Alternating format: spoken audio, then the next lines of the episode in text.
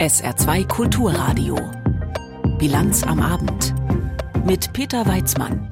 Die AfD trifft sich zum Bundesparteitag und zur Aufstellung einer Wahlliste für die Europawahl. Wir schauen gleich drauf.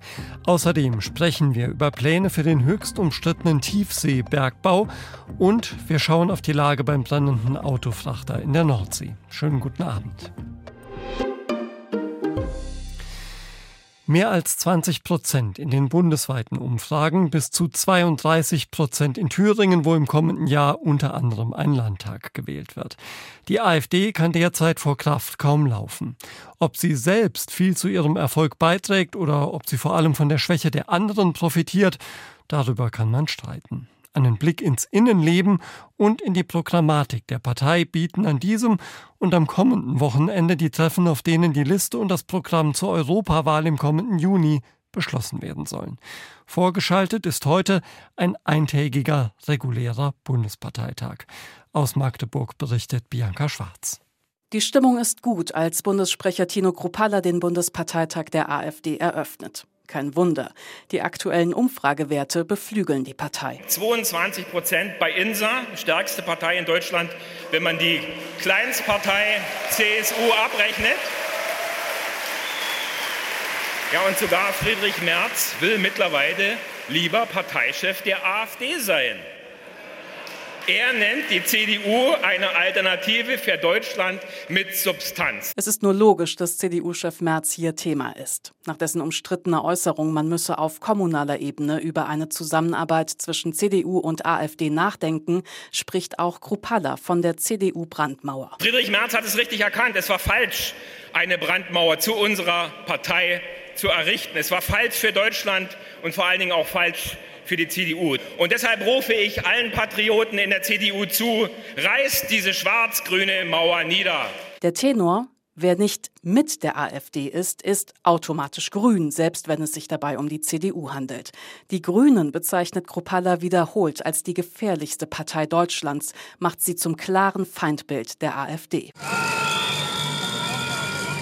Vor der Tür wird demonstriert, auch wenn sich längst nicht so viele Demonstrierende eingefunden haben, wie man es von früheren AfD-Parteitagen kennt.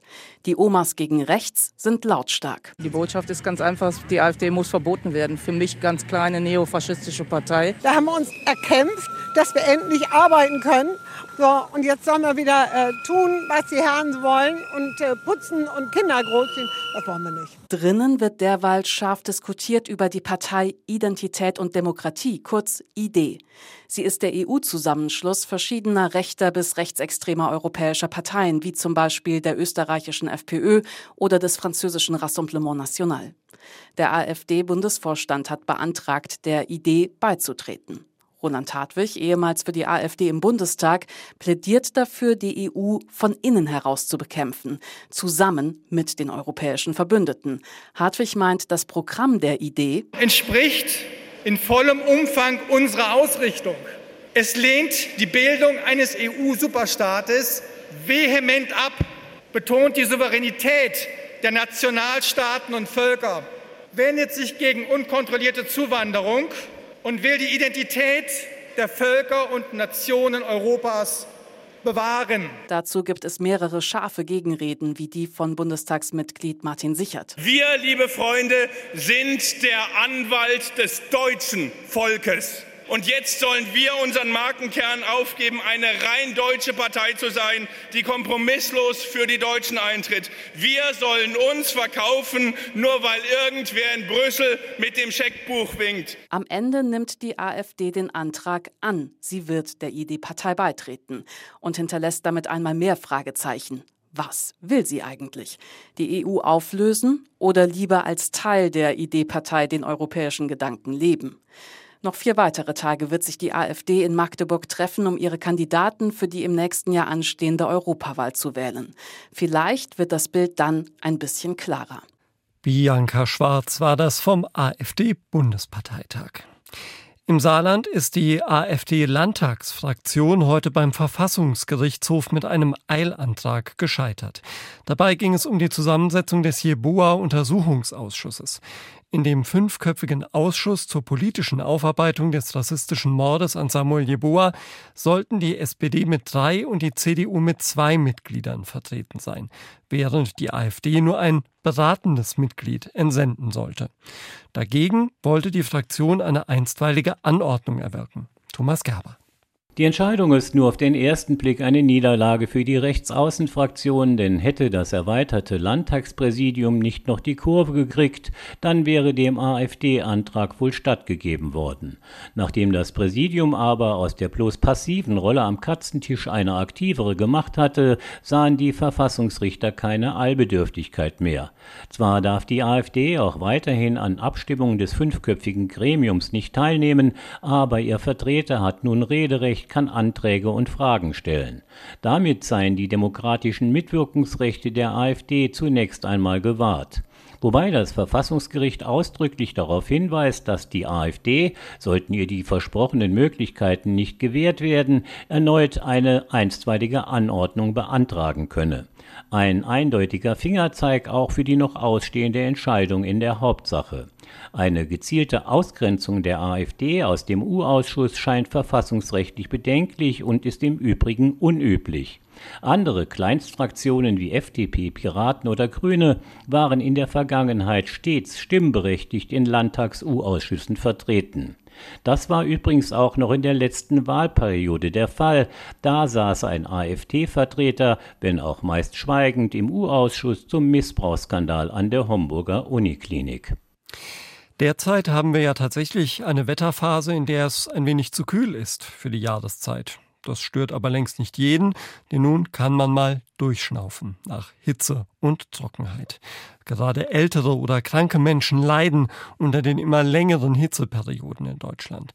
Bundesgesundheitsminister Lauterbach hat deswegen ja schon im Juni einen ersten Hitzeschutzplan vorgelegt.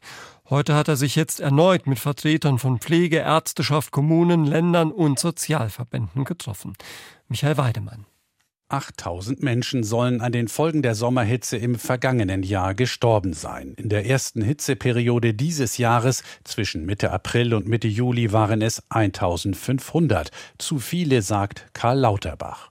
Der Hitzeschutzplan, den sein Ministerium in Abstimmung mit Ärzten, Pflegeexperten und Wissenschaftlern entwickelt hat, soll schneller und effektiver vor den Gefahren in Hochtemperaturphasen schützen, betont der Bundesgesundheitsminister. Wir haben das Ziel, die Zahl der Sterbefälle in diesem Jahr zu halbieren, also unter 4000 zu halten. Dazu sollen besonders gefährdete Menschen gezielt angesprochen und aufgeklärt werden. Vor allem Hausärztinnen und Hausärzte sollen diese Aufgabe übernehmen, ältere, chronisch kranke und schwangere Patientinnen und Patienten kontaktieren und wo nötig gezielt betreuen. Dazu laufe derzeit eine Weiterbildungskampagne, so der SPD-Politiker. Ein weiterer Schwerpunkt seien Kliniken und Pflegeeinrichtungen, die auf Hitzeperioden vorbereitet werden sollen. Es kommt eben darauf an, dass die Lüftung in der Art und Weise geschieht, dass die Räume auch auskühlen können.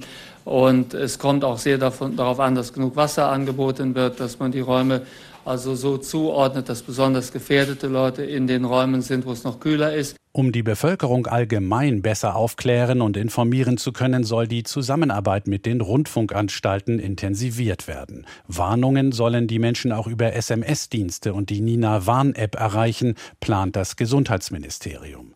Die CDU-CSU-Opposition wirft Lauterbach Alarmismus vor. Die große Mehrheit fühle sich längst gut darüber informiert, wie man mit Hitze umgehen kann, kritisiert der Gesundheitsexperte der Unionsbundestagsfraktion Tino Sorge. Auch Teile der USA hatten und haben unter extremer Hitze zu leiden. In einigen Teilen Nevadas und Südkaliforniens waren kürzlich 46 Grad Celsius gemessen worden. Das Meerwasser vor Florida hat sich auf über 35 Grad aufgeheizt. Und auch in den USA versucht die Regierung nun die Folgen der Hitze so gut es geht abzumildern. Aus Washington Nina Barth. US-Präsident Joe Biden hat Maßnahmen gegen die extreme Hitze in den USA zur Chefsache erklärt. Vor einem Plakat mit der Aufschrift Kampf gegen den Klimawandel erklärte Biden, Selbst diejenigen, die leugnen, dass wir uns in einer Klimakrise befinden, können die Auswirkungen, die extreme Hitze auf die Amerikaner hat, nicht leugnen. Even those who deny that we're in the midst of a climate crisis can't deny the impact of extreme heat is having on Americans.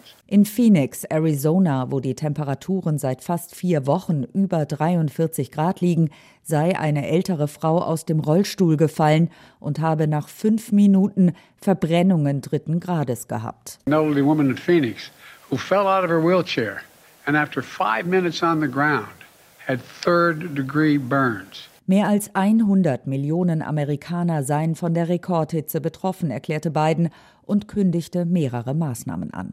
Unter anderem sollen Arbeiter, die extremer Hitze ausgesetzt sind, wie in der Landwirtschaft oder auf dem Bau, besser geschützt werden, unter anderem mit garantierten bezahlten Trinkpausen, die es nicht überall gibt. Wir sollten die Arbeitnehmer vor gefährlichen Bedingungen schützen und das werden wir auch, hat Biden betont. Die Staaten, in denen dies nicht der Fall sei, werde er zur Rechenschaft ziehen. We should be protecting workers from hazardous conditions and we will. And those states where they do not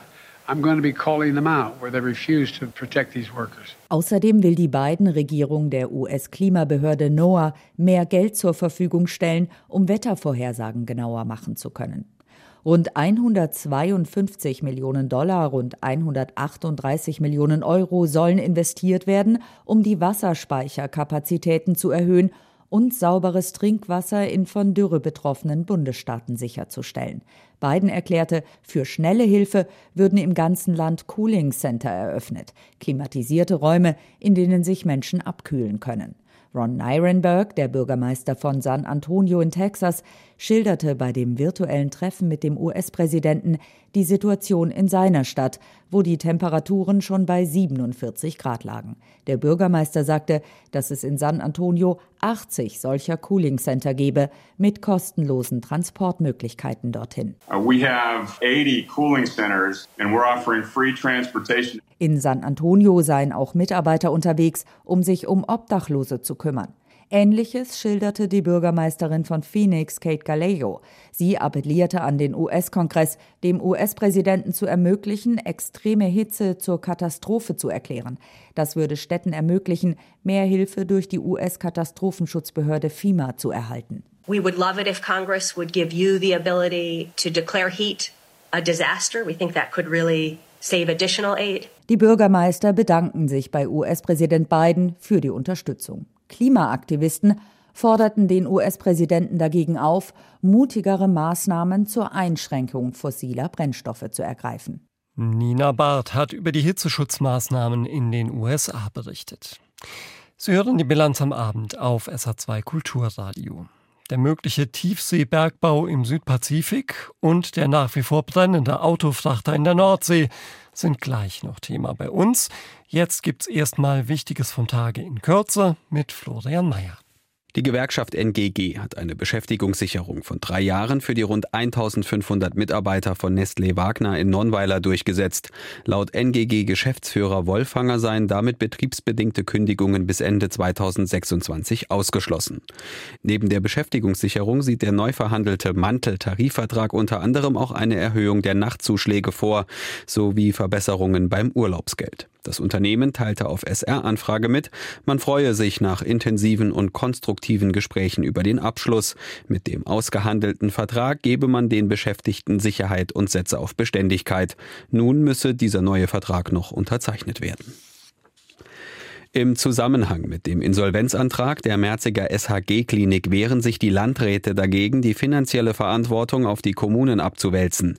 In einem Brief an Gesundheitsminister Jung heißt es, die saarländischen Landkreise könnten nicht die Fehler in der Krankenhausplanung von Bund und Ländern auffangen. Die Kliniken benötigten sofort finanzielle Hilfe von Bund und Land wegen inflationsbedingter Defizite.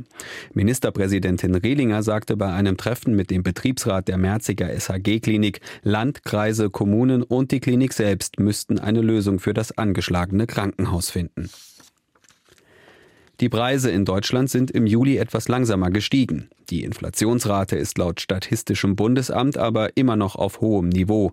Die Verbraucherpreise lagen in diesem Monat 6,2 Prozent höher als im Juli vergangenes Jahr. Im Juni waren es noch 6,4 Prozent.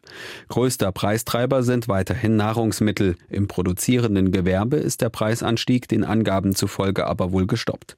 Im Saarland liegt die Inflationsrate etwas unter dem bundesweiten Schnitt, nämlich bei 5,9 Prozent. Nach dem Militärputsch in Niger hat die UNO ihre humanitäre Hilfe für das Land auf Eis gelegt. Ein Sprecher sagte in New York, die Hilfsoperationen seien vorerst ausgesetzt wegen der Situation vor Ort. Militärs hatten am Mittwoch die gewählte Regierung abgesetzt und den Präsidenten inhaftiert. Aus Sicht der bisher im Land aktiven Hilfsorganisationen herrscht in Niger die schlimmste humanitäre Krise seit zehn Jahren.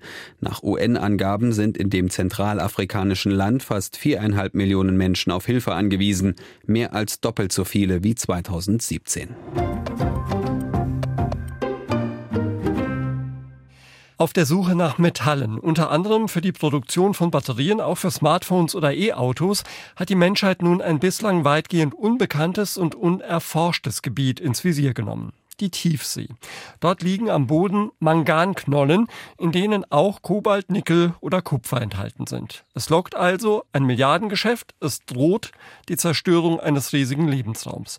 Ende vergangener Woche haben die Mitgliedstaaten der Internationalen Meeresbodenbehörde vereinbart, im Jahr 2025 ein Regelwerk für den Tiefseebergbau zu verabschieden aber schon vorher könnten Abbauanträge gestellt werden, die dann auch bearbeitet werden müssten. Ein Gebiet, das da im Fokus steht, ist das um die Cookinseln im Südpazifik. Und die dortige Regierung, die scheint dem auch nicht abgeneigt. Unsere ARD-Korrespondentin Sandra Razzo ist seit ein paar Tagen auf den Cookinseln. Frau Razzo, wie konkret sind die Pläne für die Ausbeutung der Tiefsee denn vor Ort? Also der Premierminister hier, Mark Brown, mit dem ich mich getroffen habe, der sieht ganz, ganz großes Potenzial für sein Land, denn da winken ja Milliarden an Einnahmen, wenn es dann am Ende Realität werden könnte. Aber er betont auch, noch sei gar nichts entschieden. Die Cook Islands haben im letzten Jahr Lizenzen an drei Firmen gegeben und die sollen nun erstmal in den nächsten bis zu fünf Jahren erforschen, wie man da auf dem Meeresgrund überhaupt diese Schätze heben kann ob das wirtschaftlich Sinn macht und wie die Auswirkungen für die Umwelt sind. Und erst wenn die ihre Berichte abgegeben hat, dann will man weiterdenken. Ja, wie könnte so ein Abbau in dieser Tiefe denn überhaupt praktisch aussehen? Na, im Moment ist es so, dass es ja noch gar kein Verfahren dafür gibt. Ich war gestern auf einem der Schiffe, das äh, jetzt demnächst wieder auf Expedition geht. Und dort ist es so, dass die erstmal ein Kartenwerk anlegen müssen, weil man kennt ja große Teile des Ozeans ja überhaupt noch nicht. Und die haben ja auch Videomaterial gezeigt von einer Tiefe von 3500 bis 5000 Meter, da wo diese Manganknollen liegen. Und da gibt es so Roboter, mit denen sie im Moment arbeiten Planeten und da werden diese Manganknollen sozusagen vom Meeresboden weggesaugt und dann nach oben transportiert. Aber was passiert danach damit? Also das ist überhaupt noch nicht klar. Inzwischen gibt es Firmen in Australien, die daran arbeiten, was man dann mit diesen Manganknollen macht, um daraus dann eben Kobalt oder auch Zink oder Lithium eben herauszufiltern. Nun sind Umweltschützer ja außerordentlich alarmiert wegen dieser Abbaupläne. Welche Schäden befürchten die denn? Na, Sie sagen, da wird der Meeresboden aufgewühlt, da kommen Sedimente nach oben und keiner weiß so richtig, was das für die Tierwelt bedeutet, was das für die vielen Fische im Meer bedeutet. Und Sie sagen auch, wir sind jetzt schon dabei, auf dem Land so viel Schäden anzurichten insgesamt auf der Welt. Warum muss es jetzt auch immer noch unbedingt der Meeresboden sein? Können wir diesen Teil der Natur nicht einfach in Frieden lassen. Also so argumentieren die Umweltschützer. Wie kommt das alles denn an bei den Menschen vor Ort auf den Cookinseln? Die leben ja nun nicht in unermesslichem Wohlstand, nehme ich mal an. Machen die sich jetzt wirtschaftliche Hoffnungen oder haben sie doch auch mehr Angst vor Zerstörung? Also den Premierminister habe ich ja schon angesprochen, der hat da ganz große Hoffnungen, der sieht da großes Potenzial. Und man muss dazu sagen, die Cook Islands sind ein kleiner Staat, 17.000 Einwohner nur, die leben auch von vielen finanziellen Hilfen aus dem Ausland. Und es war einfach so, während der Pandemie ist eine ganz große Einnahmequelle so von heute auf morgen einfach weggebrochen, nämlich der Tourismus, der für 65 Prozent der Wirtschaftseinnahmen zuständig ist. Und deswegen sind die Cook Islander da auch wach geworden, haben gesagt, wir brauchen einfach eine Alternative Alternative und der Tiefseebergbau, der könnte eben eine sein. Aber es gibt natürlich durchaus Stimmen, die sagen, nein, wir wollen das nicht. Und nicht nur aus Umweltschutzgründen, sondern auch aus sozialen Gründen, die eben sagen, das bringt uns immer näher an einen westlichen Lebensstil, den wir hier auf den Cookinseln so gar nicht wollen. Denn Geld steht doch eigentlich bei uns traditionell überhaupt nicht an erster Stelle und sie fürchten, dass es da eben weniger sozialen Zusammenhalt am Ende gibt. Also nicht nur Umweltschutzgründe. Mhm. Also die Debatte ist da in vollem Gange. Wie geht die jetzt weiter, gesellschaftlich und politisch vor Ort? Also erstmal beruhigt der Premierminister und sagt, wir forschen erstmal weiter. Noch ist gar nichts entschieden. Wir werden eine Kampagne machen. Wir werden die Leute dann versuchen zu überzeugen, wenn wir die Ergebnisse auf den Tisch haben. Und das dauert eben jetzt erstmal. Also die Firma, mit der ich gesprochen habe, die sagt, sie rechnet mit mindestens zwei Jahren, bevor man diesen Bericht abgeben kann. Bis dahin passiert erstmal gar nichts. Bis dahin wird einfach erforscht. Da sollen Fakten auf den Tisch gelegt werden und dann geht es erst weiter. Informationen von ARD-Korrespondentin Sandra Razzo von den Cookinseln im Südpazifik. Mit ihr haben wir schon vor der Sendung über Pläne für den Tiefseebergbau in der Region gesprochen. Mit dem Umstieg vom Verbrenner zum E-Auto steigt auch die Zahl der Seetransporte von Fahrzeugen mit Elektroantrieb. Schon jetzt gehören Lithium-Ionen-Batterien, die auch in Laptops oder Smartphones verbaut sind, nach Angaben der Europäischen Agentur für die Sicherheit des Seeverkehrs zu den Frachtarten, die für einen Großteil der Ladungsbrände verantwortlich sind. Diese Batterien können weder mit Wasser noch durch Sauerstoffentzug gelöscht werden. Und so ist ein Schiff wie die vor den Niederlanden havarierte Fremantle Highway einmal in Brand geraten, offenbar kaum wieder zu löschen. Auch wenn es da überwiegend keine E-Autos sind, die an Bord dicht an dicht stehen. Da hilft wohl nur abwarten. Vom dritten Brandtag berichtet Paul Vorreiter. Das Feuer auf dem Frachtschiff Fremantle Highway hat nach Angaben der Küstenwache etwas nachgelassen. Ein Flugzeug sollte am Vormittag neue Informationen über den Zustand auf dem Schiff sammeln. Die Wärmemessungen hätten gezeigt, dass die Temperatur gesunken sei, sagte Sprecherin Lea Versteeg heute im niederländischen Radio. Ja, die Bilder können auch äh, Warmte äh, wahrnehmen. Auf den Bildaufnahmen kann die Wärme festgestellt werden. Man erfährt allerdings nur ungefähr, wie warm es auf dem Schiff ist. Ein Bergungsteam misst auch rund um das Schiff kontinuierlich die Wärmeentwicklung. Mehrere Schiffe und Schlepper befinden sich um das Schiff herum, unter anderem um eingreifen zu können, falls Öl austritt, aber auch um den Schiffsverkehr rund um die Unglücksstelle zu leiten. Op dit moment is het vaartuig redelijk stabiel op. Uh, Zurzeit ist der Frachter ziemlich stabil, schon einige Zeit lang sogar. Es wäre gut, wenn das Schiff weiter an dieser Stelle bleibt. Das hängt aber vom Wetter und der Strömung ab. Zuvor hatten die Helfer befürchtet, dass das etwa 200 Meter lange Schiff langsam weiter nach Westen abdriften könnte. Es befindet sich gerade etwa 16 Kilometer nördlich der Wattenmeerinsel Terschelling. Allerdings, so die Sprecherin der Küstenwache, sei das Schiff nur über eine Notverbindung an einen deutschen Schlepper gebunden. Ziel ist es, den Frachter noch besser zu fixieren. Dafür müssten Erkundungsteams an Bord des Schiffes gehen, was bislang aber noch zu gefährlich ist, weil die Hitze zu groß ist. Die Küstenwache hofft, noch heute konkreter planen zu können, wie die Arbeiten in den kommenden Tagen aussehen sollen. Wann das Schiff geborgen werden kann, ist nach wie vor unklar. De Berger zijn uh, bezig met een plan maken die Bergungsleute sind dabei, einen Plan zu entwickeln, was die beste Vorgehensweise für das Schiff wäre. Es ist natürlich eine sehr komplexe Situation und man muss sich nach der Situation richten. Wichtig ist vor allem, dass der Brand so schnell wie möglich abnimmt. Dann ist es einfacher, Pläne zu machen. Davon hängt alles ab. Maar daar hangt dat dus ook allemaal vanaf. Bis gestern hatten die Helfer die Außenwand des Schiffes mit Meerwasser gekühlt, damit aber wieder aufgehört, um zu verhindern, dass noch mehr Wasser ins Schiff kommt und es damit instabil werden könnte oder sogar kentert. Der Frachter mit rund 3800 Autos an Bord war in der Nacht zu Mittwoch vor der Insel Ameland in Brand geraten, wahrscheinlich wegen einer Batterie eines Elektroautos, die Feuer gefangen hatte. Nach Medienberichten sollen sich an Bord des Schiffes auch mehr Elektroautos als angenommen befinden, rund 500 statt 25 Fahrzeuge. Die Küstenwache konnte die Daten allerdings nicht bestätigen. Die Unruhen von Anfang des Monats haben sich gelegt in Frankreich, aber die dahinterliegenden Probleme, die sind natürlich nicht gelöst. Die Krawalle und der Umgang mit ihnen haben eher neue geschaffen. So gibt es nun offenbar ein Zerwürfnis zwischen Polizei und Justiz. In den vergangenen Tagen haben sich immer mehr Polizisten krank gemeldet. So viele, dass sich Frankreichs Innenminister Damanin gestern Abend zu einer Krisensitzung mit Vertretern der Polizeigewerkschaften getroffen hat. Mit den Krankmeldungen protestieren die Polizisten offenbar gegen die Inhaftierung eines Kollegen in Marseille.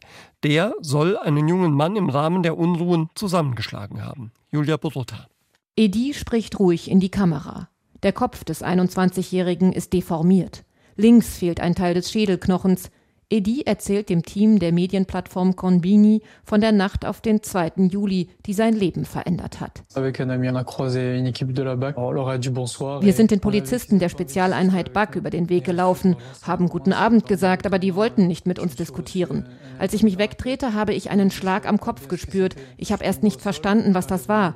Als ich mich aufrichten wollte, haben sie mich geschnappt und in eine dunkle Ecke geschleift. Dort haben sie mich verprügelt. Einer saß auf mir. Sie haben mit den Fäusten, mit dem Knüppel auf mich eingeschlagen, mir den Kiefer gebrochen. Man hat mich nicht einmal nach meinen Papieren gefragt, wie ich heiße, was ich da mache. Edi fällt ins Koma, muss notoperiert werden. Es stellt sich heraus, dass er zunächst von einem Gummigeschoss der Polizei getroffen worden war. Was die Polizisten nicht ahnen, die anschließende Prügelszene wurde von Überwachungskameras aufgezeichnet. Einer der vier beteiligten Polizisten kommt in Untersuchungshaft. Ein Unding, finden seine Kollegen. Jean-Christophe Couvi von der Polizeigewerkschaft CGP im Radiosender France Info. Euh, euh,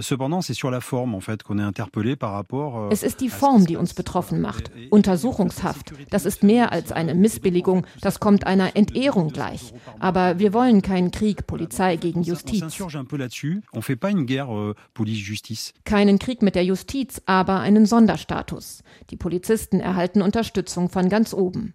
Der Chef der nationalen Polizei, Generaldirektor Frédéric Vaux, sagt der Polizei Le Parisien, er könne nicht mehr ruhig schlafen, seit der Marseiller Polizeibeamte in Untersuchungshaft sitzt.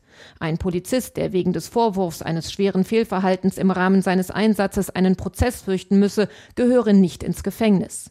Die Polizeigewerkschaften fordern nun neue Gesetze, die Polizisten davor schützen, präventiv inhaftiert zu werden. Jean-Christophe Couvi. Wir wollen eine spezialisierte Rechtsprechung mit Richtern, die für den Einsatz von Polizeiwaffen in äußerst schwierigen Situationen sensibilisiert sind. Das widerspreche den Grundsätzen der Gleichbehandlung, urteilt Patrick Baudouin, Anwalt und Präsident der Menschenrechtsliga. Das ist schockierend. Alle müssen doch demselben Grundsatz unterworfen sein. Das hat ja auch Präsident Macron gesagt. Niemand steht über dem Gesetz. Aber Innenminister Darmanin hat dem Chef der nationalen Polizei nicht widersprochen, als dieser sagte, dass ein Polizist nicht in Untersuchungshaft gehöre. Das ist wirklich besorgniserregend. Et ça, ça me semble vraiment in der Tat demonstriert Gérald Darmanin Solidarität mit den Polizisten. Auf diese Weise versucht er, den sich ausweitenden Protest einzugrenzen und kleinzureden. Es seien weniger als fünf Prozent der Polizisten, die sich hätten krankschreiben lassen oder eingeschränkt Dienst täten, erklärte Darmanin nach dem Treffen mit den Gewerkschaften gestern Abend. Die Polizisten fordern nicht über dem Recht zu stehen, aber sie wollen auch nicht unter dem Recht stehen. Die Polizisten sind die einzigen, für die in der Öffentlichkeit nicht die Unschuldsvermutung zu gelten scheint, sondern eine Schuldvermutung. Viele Polizeibeamte empfinden heute einen mangelnden Respekt seitens der Medien und seitens mancher Politiker euh, politique euh, accorde. Während die linke Opposition die Gewaltenteilung in Frankreich in Gefahr sieht, zeigten sich die Gewerkschaften nach dem Treffen mit dem Innenminister gestern Abend zufrieden. Denn Darmanin hat versprochen, einige ihrer Forderungen zu prüfen. Unter anderem Sonderregeln für die Untersuchungshaft, wenn es um Polizisten geht. Julia Burduta. Fehlt uns noch der Blick auf den Wochenschluss an der Börse. Claudia Wehrle. Auf den ersten Blick will das alles nicht so recht zusammenpassen. Von Konjunkturseite kommen eher verhaltene Signale. Die Wirtschaft hierzulande tritt auf der Stelle. Die Staatsverschuldung steigt auf Rekordhoch. Die Belastung durch die Inflation ist im Juli zwar etwas zurückgegangen, aber sie ist immer noch hoch und zehrt an der Kaufkraft. Die Menschen können sich für einen Euro weniger leisten. Viele schränken deshalb ihren Konsum ein. Und das wiederum hat Folgen für die wirtschaftliche Entwicklung im Land. Kontrastprogramm dazu ist das, was zu Wochenschluss an der Börse passiert. Der DAX ist zwischenzeitlich bis auf 16.490 Punkte gestiegen, so hoch wie noch nie. Die Europäische Zentralbank hatte nach der neunten Zinserhöhung in Folge in dieser Woche zum ersten Mal eine Pause nicht ausgeschlossen. Viele Experten gehen nun zunehmend davon aus, dass der Zinsgipfel erreicht sein dürfte. Von Unternehmensseite kommt Licht und Schatten. Der Chemiekonzern BASF meldet einen deutlichen Umsatz- und Ergebnisrückgang im zweiten Quartal. Immerhin mit einer weiteren Verschlechterung der Nachfrage im zweiten Halbjahr wird nicht gerechnet. BASF-Aktien steigen daraufhin deutlich. Der Energieriese E.ON hat seine Jahresziele angehoben. Deutlich mehr Bestellungen hat der Rüstungselektronikkonzern Hensoldt erhalten. Der DAX beendet den Handel bei 16.469 Punkten. Das Wetter. Am Abend und in der Nacht noch einzelne Schauer, örtlich auch Gewitter. In der Nacht Tiefstwerte zwischen 18 und 15 Grad. Morgen am Samstag anfangs noch einige Schauer, ab dem Mittag auch etwas sonniger und nur noch vereinzelt Regen, maximal 21 bis 25 Grad. Am Sonntag anfangs noch Schauer, tagsüber meist trocken, maximal 19 bis 23 Grad. Das war die Bilanz. Tschüss.